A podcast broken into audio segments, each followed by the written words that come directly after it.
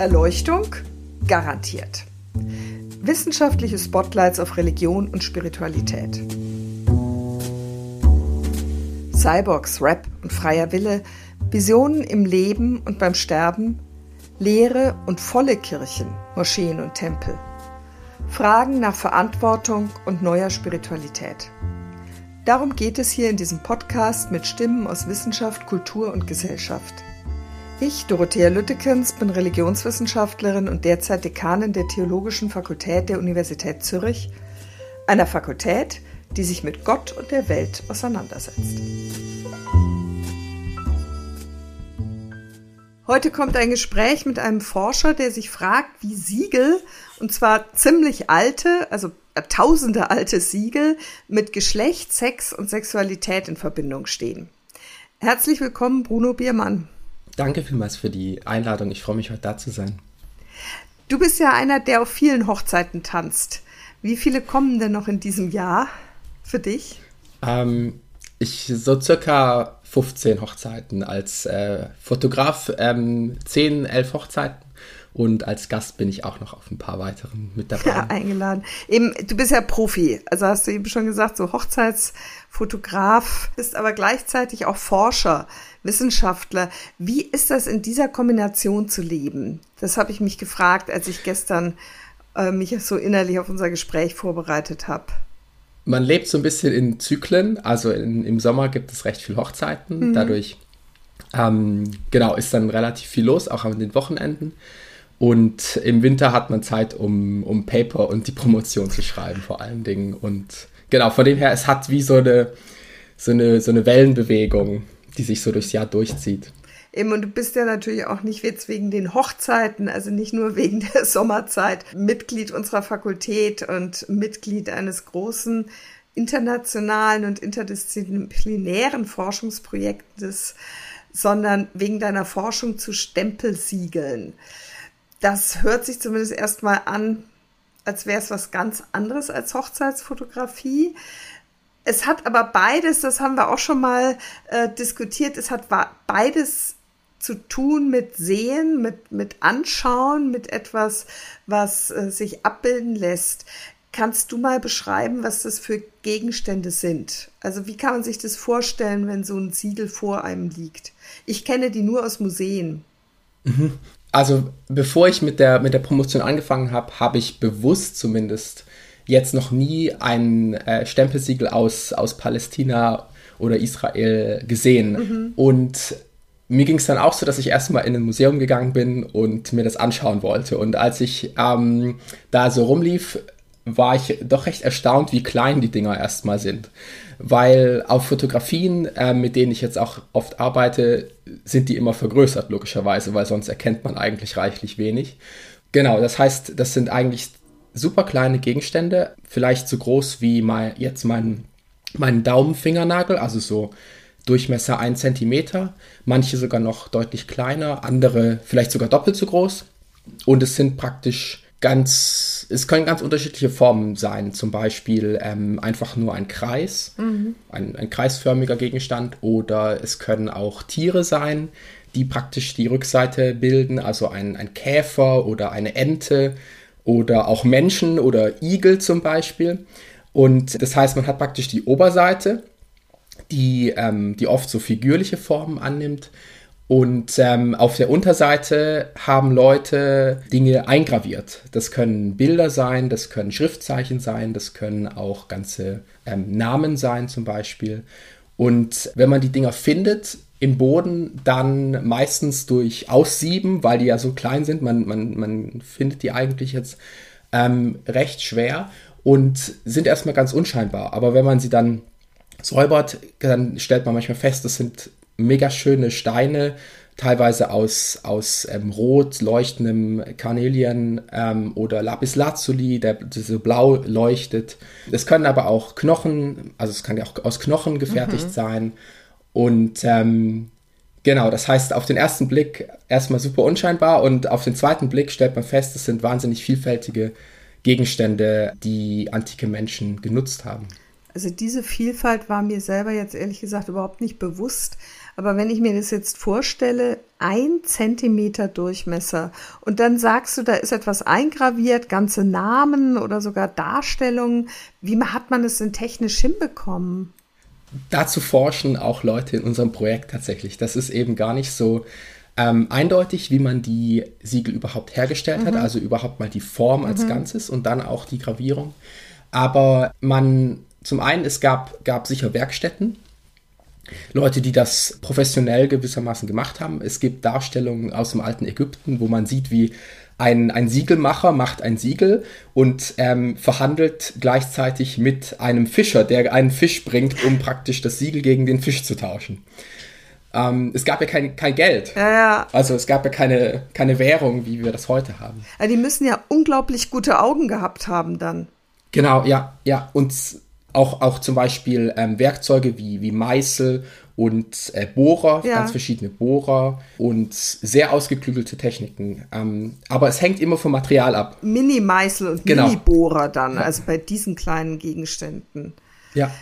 Das allein ist ja schon eindrücklich. Wenn du hast jetzt von Ägypten gesprochen, Israel, Palästina, welches Alter, also welche Zeit muss man sich da ungefähr vorstellen für diese Funde?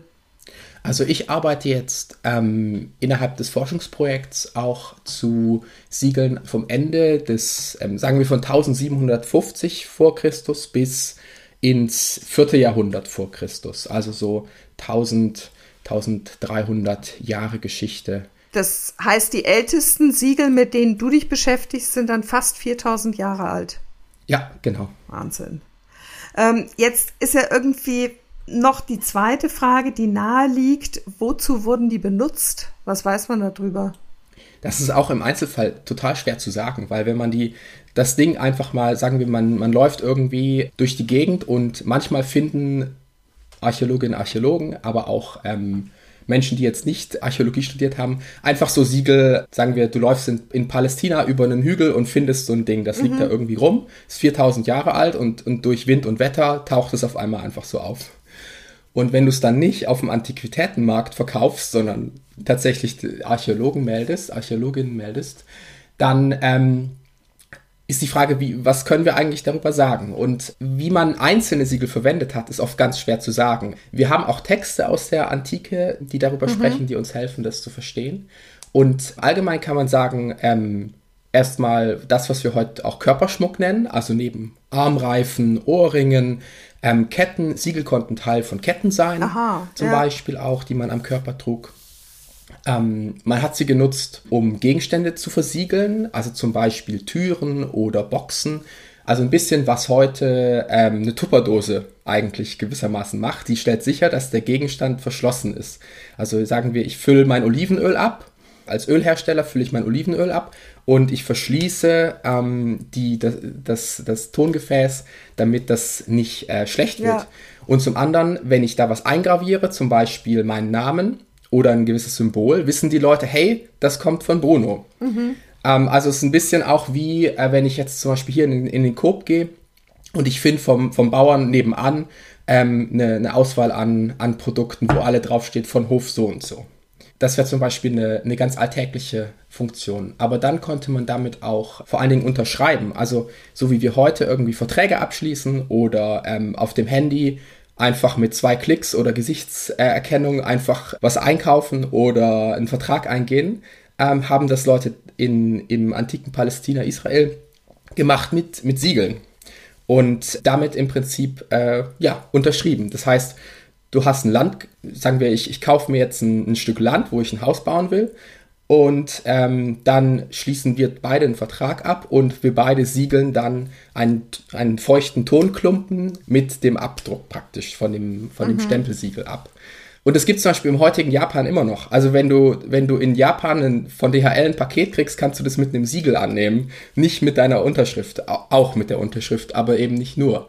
Und äh, dann gibt es noch die, vielleicht der letzte Aspekt, der, der wichtig ist, auch so für die Forschung, ist, dass ähm, man auch sich anschaut, wie Siegel als, als Amulette genutzt wurden. Also die, die Idee, dass zum Beispiel das Material schon an sich, aber auch ähm, die, die, das, die Eingravierung, also vielleicht eine, eine Gottheit oder ein gewisses Tier, ähm, schützende Kräfte haben und mich vor allem möglichen Übel beschützen. Das kann übernatürlich sein, aber auch, auch ja. natürlich. Ja. Und ähm, insofern, äh, genau, Teil auch von, einer, von religiösen Vorstellungen ganz stark ist. Und, und das ist in der, in der Siegelforschung ganz wichtig, weil man durch Siegel dann praktisch mehr herausfinden kann über die, ähm, die religiösen Vorstellungen antiker Menschen, abseits von so großen Herrscherbauten und mhm. Königspalästen. Mhm. Weil die Siegel praktisch, die finden sich überall durch, durch große, also durch Epochen hinweg, über Jahrtausende und sind dadurch eine ganz spannende Quelle, um, um wegzukommen von diesem Fokus auf einzelne mächtige mhm. Männer meistens und, und ihre, ihre Geschichten. Das ist alles, also hört sich spannend an, aber ehrlich gesagt verbinde ich das alles jetzt noch nicht unbedingt mit Sex und Sexualität. Und das sind so die Stichworte. Das habe ich mich auch gefragt. Was heißt, das hast du dich auch gefragt? Also das ist ja jetzt nicht normal, dass man als äh, Forscher als erstes auf der Suche ist nach Verbindungen zu Sexualität. Aber das war sozusagen ein Auftrag deiner Forschung, dass du da Bezüge herstellen solltest. Äh, genau, also die, das, das Forschungsprojekt, also ich habe mich auf ein, im Prinzip einfach auf die Stelle beworben. Es ging um, um Geschlecht, äh, Zugänge zu Geschlecht, ähm, Sex und Sexualität in Bezug auf, auf Stempelsiegel und ich habe mich ähm, schon im Studium für, für Geschlechtertheorie mhm. und, und Themen wie, wie Sexualität interessiert und, und Geschlechtlichkeit und äh, das fand ich mega spannend und ich hatte keinen blassen Schimmer, wie ich das jetzt genau mit Siegeln in Verbindung bringen könnte. Ähm, genau, insofern war es eigentlich ein recht spannendes Abenteuer bisher, ähm, wo ich diese total unscheinbaren Gegenstände auch ähm, für, für mich irgendwie erstmal entdecken musste. Ist es denn gelungen? Also hast du eine Verbindung hergestellt?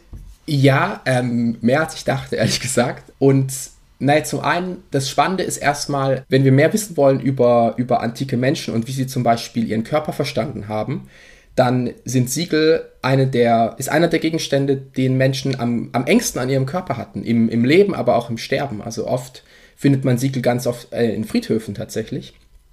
Und ähm, zum Beispiel in, in Feuerbestattungen in Phönizien hat man das Siegel wahrscheinlich dem, dem Leichnam aufgelegt und es wurde verbrannt mit dem Leichnam und das Siegel war das einzige, was diese Transformation durch das Feuer überlebt hat. Und die sterblichen Überreste, die verbrannt wurden, ähm, wurden dann mit dem Siegel zusammen in eine Urne gegeben und beigelegt. Und das ist super spannend, diese, wie eng, wie eng dieser Gegenstand für Menschen in Verbindung stand mit, mit ihnen. Mhm. Und ähm, insofern ist es, ist es ähm, erstmal für, für Fragen nach, nach Körper und Körperlichkeit und körperlicher Erfahrung total interessant. Und dann ähm, in Bezug auf diese, diesen Amulettschutz und ja. so kann man auch zum Beispiel feststellen, dass Sexualität im alten Orient eben auch ganz oft eine, eine schützende Funktion hatte. Also ähm, Gerade in Mesopotamien finden wir dafür mehr Quellen, also dass Darstellungen von, von erotischen Akten zum Beispiel auch ähm, Dämonen abwehren, Leben fördern. Also unser heutiges Verständnis von Sexualität ist ja eigentlich ist eher hat eher wenig zu tun mit übernatürlichen Kräften und, mhm. und so Aspekten, aber das, das ist, war nicht immer so. Also das, das würde ich gerne näher verstehen. Das heißt, ihr habt Siegel oder man hat Siegel gefunden, auf denen eindeutig, zumindest aus unserer Perspektive heute, eindeutig erotische Darstellungen zu erkennen sind.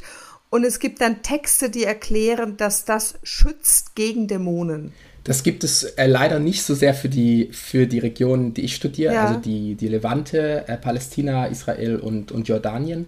Für Mesopotamien gibt es da auch textliche Quellen. Ja. Aber es gibt ganz wenige Siegel aus, aus äh, Palästina, Jordanien, Israel, wo tatsächlich sexuelle Akte oder auch Vereinigungen dargestellt werden oder zumindest Szenen, die so eine Komponente haben und wo auch die Forschung manchmal, je nachdem, wie, sagen wir mal, positiv Sexualität konnotiert war in einer gewissen Epoche die Forscher waren, das kann unmöglich das darstellen oder das ist definitiv Sex, was dort drauf ist.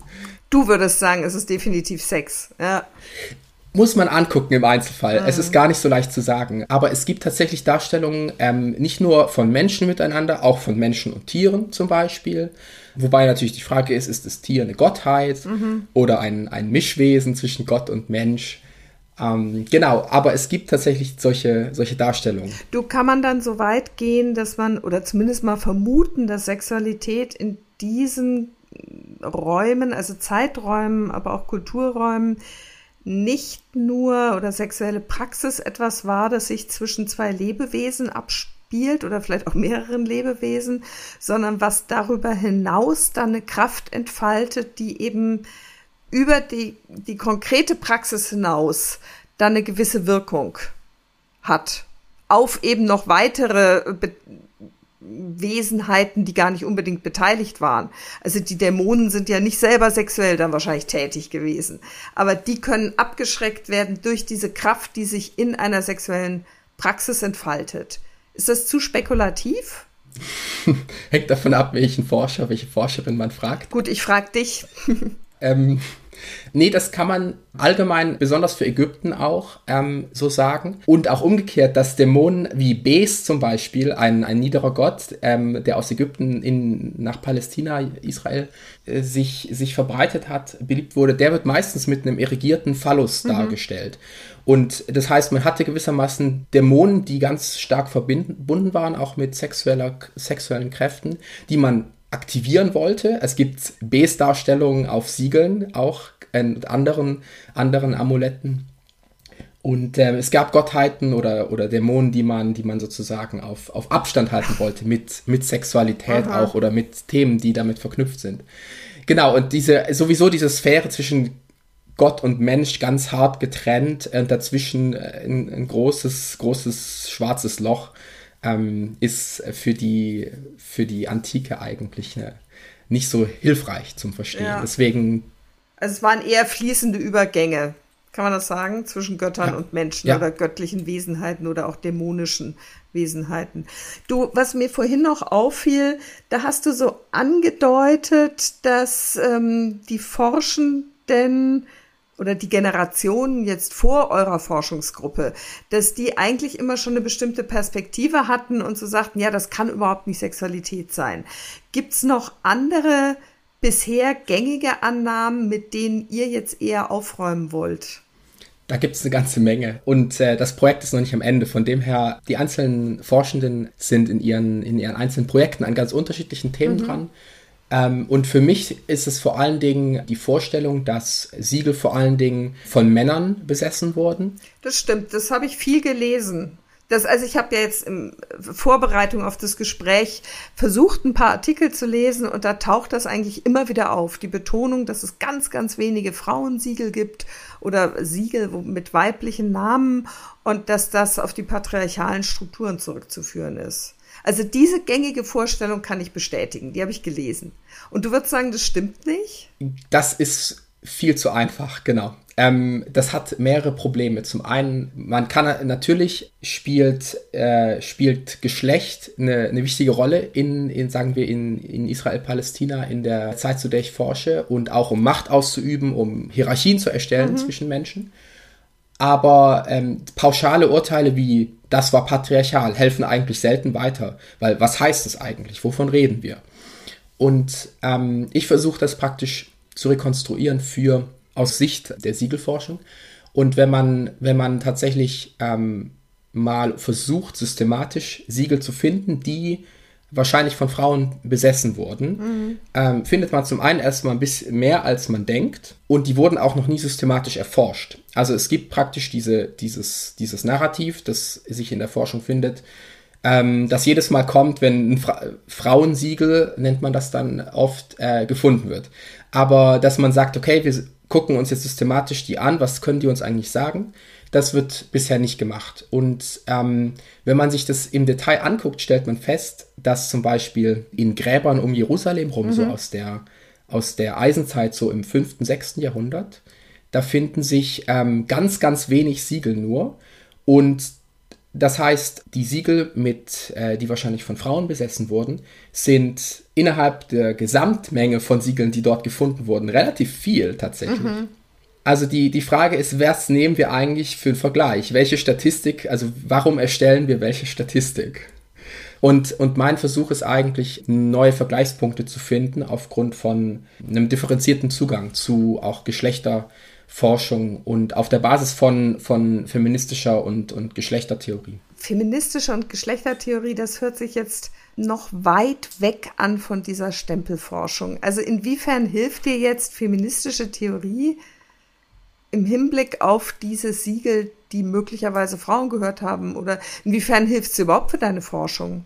Zum einen ähm, ist es wie ein, ein, Filter, also es ist eine, ein Forschungsinteresse und eine Fragerichtung, ähm, die, die mir hilft, neue Fragen zu stellen oder, oder alte Fragen ähm, in einem neuen Licht zu betrachten. Also zum Beispiel ganz wichtiges Anliegen in der, in der frühen feministischen Forschung war, in der Geschichtswissenschaft Frauen zu finden erstmal in mhm. der Geschichte. Also Geschichtswissenschaft war ganz lang einfach Männer schreiben über Männer. Ähm, und das erste Anliegen, gerade so in der, in der sogenannten ersten Welle, war, Frauen erstmal zu identifizieren. Und ähm, ich habe ja gerade so ein bisschen erzählt äh, von so einem Versuch, systematisch diese Siegel zu finden und zu sammeln und zu analysieren. Insofern ähm, so Anliegen aus den 1960er, 70er Jahren haben jetzt noch nicht so eingeschlagen in die Forschung zu, zu, äh, zur Archäologie der Palästinas Israels. Und äh, insofern gewisse Grundlagenarbeit ist da erstmal nötig. Ähm, das heißt, das wäre die eine Fragerichtung. Und die zweite wäre dann zu gucken, welche Rolle spielt eigentlich Geschlecht für soziale Beziehungen. Also zum Beispiel Familienbeziehungen sind mega wichtig mhm. in dieser Zeit. Deswegen steht auf vielen Siegeln auch immer zum Beispiel Hannah, Tochter von Asaja. Da steht nicht einfach drauf Hannah oder Hannah, Frau von mhm. jemand anderem, sondern ähm, gerade diese Beziehung zwischen Eltern und Kindern ist ganz wichtig. Auch in, in biblischen Texten. Wir, ähm, wir haben ja diese ganzen Erzählungen von so und so war der Vater von so und so, war der Vater von so und so und so weiter. Ab und zu gibt es dann äh, weibliche Figuren, auch, auch dort nur tatsächlich. Und ähm, genau, das heißt, ich versuche eigentlich zu verstehen, welche Rolle spielt Geschlecht in diesen mhm. Familienbeziehungen auch. Ja. Hast du so ein konkretes Beispiel für so ein weibliches Siegel? Also zum Beispiel der neueste Fund aus 2016 ist ein Siegel, das Elihana, der Tochter von, von Goel, wahrscheinlich gehört hat. Und ähm, das ist auch ziemlich klein, also auch so, so Daumenspitzengröße und hat praktisch so eine Inschrift in zwei Zeilen praktisch getrennt von, von so ein paar Punkten, die so eingebohrt wurden mit einem Bohrer und ähm, ist es einem recht, recht wertvollen und harten Material und wurde gefunden in, in Jerusalem bei einer Ausgrabung und ähm, stammt aus dem wahrscheinlich äh, 6. oder 5. Jahrhundert. Und anhand auch des Fundortes kann man zum Beispiel sagen, dass dieser, dieses Siegel für wahrscheinlich Handel genutzt wurde, für, also in dem Umfeld ähm, fand Handel statt, administrative Tätigkeiten und ähm, insofern kann man eigentlich davon ausgehen erstmal, dass diese Person Teil, Teil von all diesen normalen Handlungen war, die dort stattfanden. Und das ist eigentlich eine ganz wichtige Perspektive, weil in der Forschung ganz oft gesagt wird, ah, das ist ein Frauensiegel, das ist was anderes, das ist Schmuck. Männer machen Wirtschaft und Frauen tragen Schmuck. Mhm. Und das passt nicht mal zu den Funden selbst, also und vor allen Dingen zu den, zu den Kontexten, in denen man sie, man sie findet. Das heißt, von deiner Forschungserfahrung her jetzt schon in dem Projekt kannst du sagen, dass man über lange, lange Zeit aufgrund der eigenen Geschlechtervorstellungen Projektionen gemacht hat auf diese Funde und damit bestimmtes gar nicht gesehen hat. Also zum Beispiel, dass Frauen durchaus vielleicht wirtschaftlich sehr erfolgreich waren und mit ihren Siegeln bezahlt haben, gehandelt haben. Ähm, wobei vielleicht noch so eine letzte kleine Frage wäre, wenn man mit so einem Siegel bezahlt hat, also wie diese Eli Hanna, dann war das Siegel ja weg. Ah, du, in der Regel machtest du praktisch nur einen Abdruck. Also du. Ah, okay. Mhm. Sagen wir, du hattest in dem Fall, wenn ich mir vorstelle, wie das dahin kam, mhm. wahrscheinlich trug sie das vielleicht als, als am Arm, ähm, mhm. also am Handgelenk mit einer, mit einer Schnur. Das Siegel hat ein Loch ähm, oder als ein Ring am Finger und äh, war vielleicht tätig dort. Vielleicht war sie sogar, hatte eine leitende Funktion in, in dem Handel dort oder sie brachte ihre Handelsgüter, sagen wir, von ihrer Farm. Und ähm, dummerweise riss irgendwann der Strick bzw. der Draht und das Ding fiel runter und wurde plattgetrampelt und sie musste sich wahrscheinlich für zumindest äh, gar nicht so wenig Geld ein neues machen lassen. Es muss relativ ärgerlich gewesen sein, aber für uns ist es natürlich ein, ein Glücksfund. Ähm, so funktioniert Archäologie eigentlich immer. Für die Leute von damals war es recht dumm und für uns ist es ja sehr dankbar. Das ist natürlich nur meine Vorstellung, aber wir müssen eben immer auch berücksichtigen, was wir eigentlich alles nicht wissen.